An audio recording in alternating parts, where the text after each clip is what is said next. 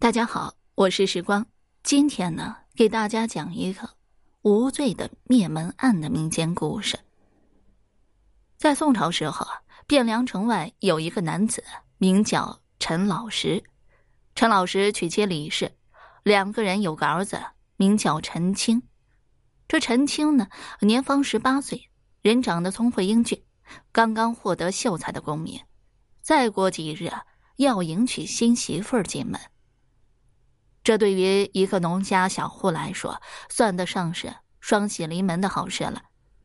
陈清要迎娶的新娘名叫李玉，两人是在一间书铺中相识的。这李玉呢，正是书铺的东家小姐。这陈清父母一生只得了他一个孩子，自然把儿子看得比什么都重要，每日置办各类婚嫁用品，忙得不可开交，一天到晚。脸上都布满着笑容，看着他们的样子，众人都觉得陈老实夫妇培养出了一个好儿子，以后两人就是享福的命了。可俗话说得好啊，天有不测风云，人有旦夕祸福。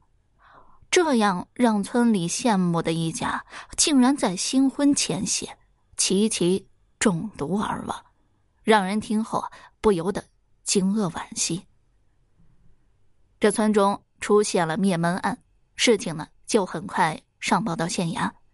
县令公孙浩带着仵作来检查现场以后，得出了全家服毒自尽的结论。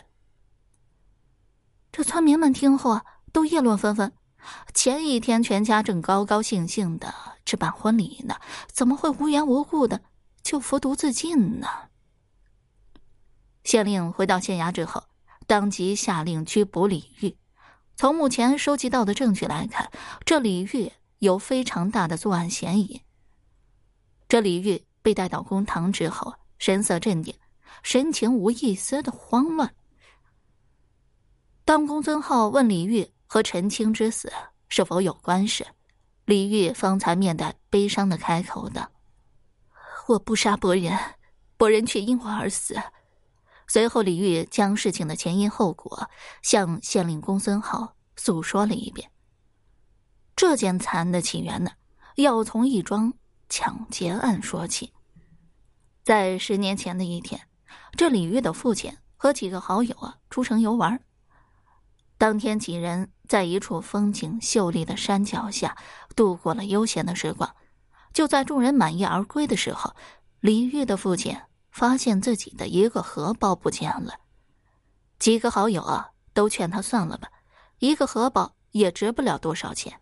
可是李月的父亲很是固执，这荷包呢是女儿送给他的第一个礼物，他非常的珍惜，便一心想要往回去寻找。这一去呢，却久久没有回转。等待的几个朋友啊，心中不安，寻路找了过去后，发现了。倒在地上的李父，那时他已经昏迷过去，头上流着鲜血，看样子是被人用凶器从背后袭击头部受伤的。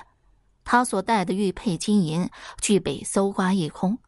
这有人大惊之下，赶忙将他送到医馆救治。在这期间，李玉的父亲惊醒过来一次，他硬撑着伤势，画下来一幅人物的画像。当天晚上呢。就因伤重不治而去世了。那画上是一个乡下农夫打扮的男子，此人左眉中心有一颗黑痣，众人看到都猜测这是凶手的画像。按说有了这画像，找到凶手应该不难吧？可当时的县令即将卸任，他不愿意自己治下出现这样一桩有损政绩的人命案，于是草草的派人搜寻一番后，便毫无下文了。公孙浩听后，疑惑的问道：“据本官所知，李小姐的家境也算富裕。若是那县令不愿意办案，你家也有能力找出凶手才对呀？为何却让凶手啊逍遥十多年呢？”李玉听后苦笑道：“好叫大人得知，只因我父亲是姨娘所生的庶子，嫡出的叔伯早就想将我们一家赶出李府。”父亲一过世，几人便忙着争夺父亲经营得来的家产。当年小女年方八岁，母亲也因为父亲的去世一病不起。家中只有一个五岁的弟弟，也不顶事。当时唯一的想法便是如何保存家产，好让咱们几个孤儿寡母好好的活下去。最后有幸得到父亲生前好友的帮助，小女一家才得以保全了一部分财产。在搬离李府之后，苦心经营几年，家中的家境渐渐有了起色。这些年来，小女一直没有放弃寻找害死父亲的凶手。通过父亲留下的画像，派出去的家丁发现了左眉心有黑痣的陈老师。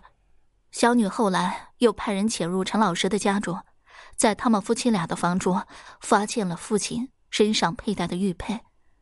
当时小女便确定，陈老师就是杀害父亲的凶手。县令公孙浩啊，听到这里，大致明白了事情的经过。而陈老师只是一个普通的村民，第一次作案，肯定是手慌脚乱、心虚不已。他只想抢上一些钱财，因此。下手不是很重。这李玉的父亲没有立刻晕过去，看到他的面貌后啊，才有了那幅凶手的肖像画。根据自己近日走访得到的消息推断，陈老石作案的动机与儿子陈青有关。这陈青呢，从小聪慧好学，村里的夫子啊常常吩咐陈老师要好好培养儿子，不要埋没了他读书的天分。这陈老师得了夫子这样的评价，又高兴又难过。高兴的是为儿子感到骄傲，难过的是他们一个苦哈哈的乡下农家，要想培养一个书生，实在是太困难了。从此以后，陈老师夫妇拼命的挣钱，只可惜得到的钱财还是不足以支付陈青的上学费用。那一天，李父独自折回寻找丢失的荷包时，遇到了陈老师。陈老师一时鬼迷心窍，生起了打劫李父的念头。他本意只想将人打晕，谁知道这力道拿捏不好，使得李父撑过一晚之后便一命呜呼了。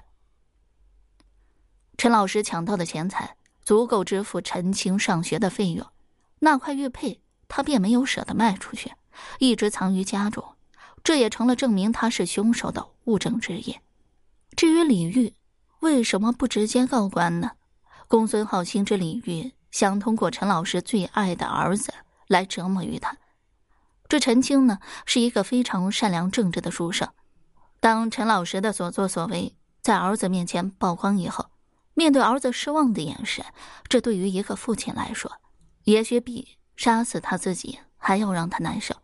在公孙浩把自己的猜测说出之后，李玉点了点头，说道：“小女行事瞒不过大人的眼睛。陈青书院附近的那家书铺，本就是为了故意接近他而开的。我家母亲并不知情，否则她不会同意自己的女儿用婚姻为代价来惩罚凶手。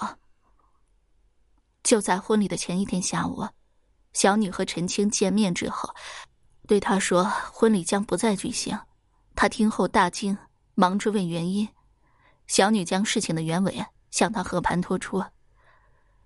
陈青当时就大受打击，他没想到这场婚姻竟然是一个复仇的阴谋，更没有想到自家的爹爹为了自己铤而走险，犯下了不可饶恕的罪过。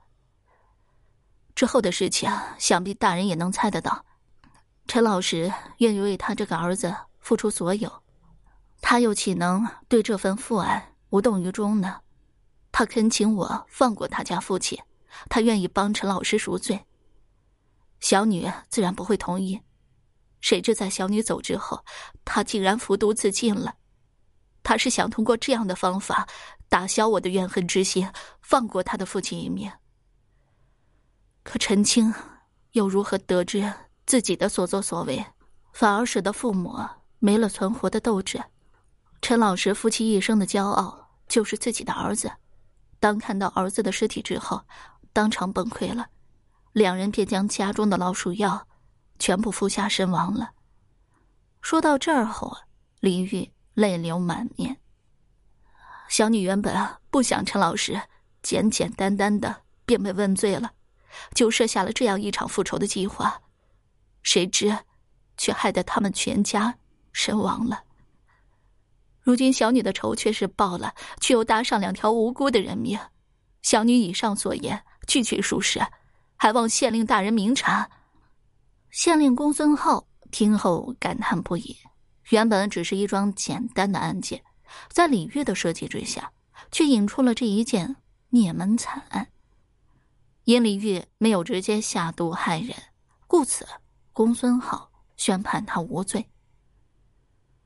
俗话说得好啊，天网恢恢，疏而不漏。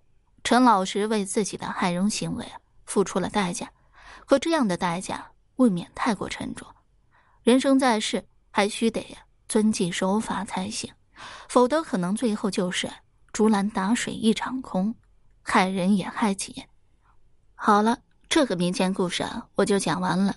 如果你还对其他民间故事感兴趣的话，点个关注，来个赞，我接下来还会为你讲更多、更加精彩的民间故事。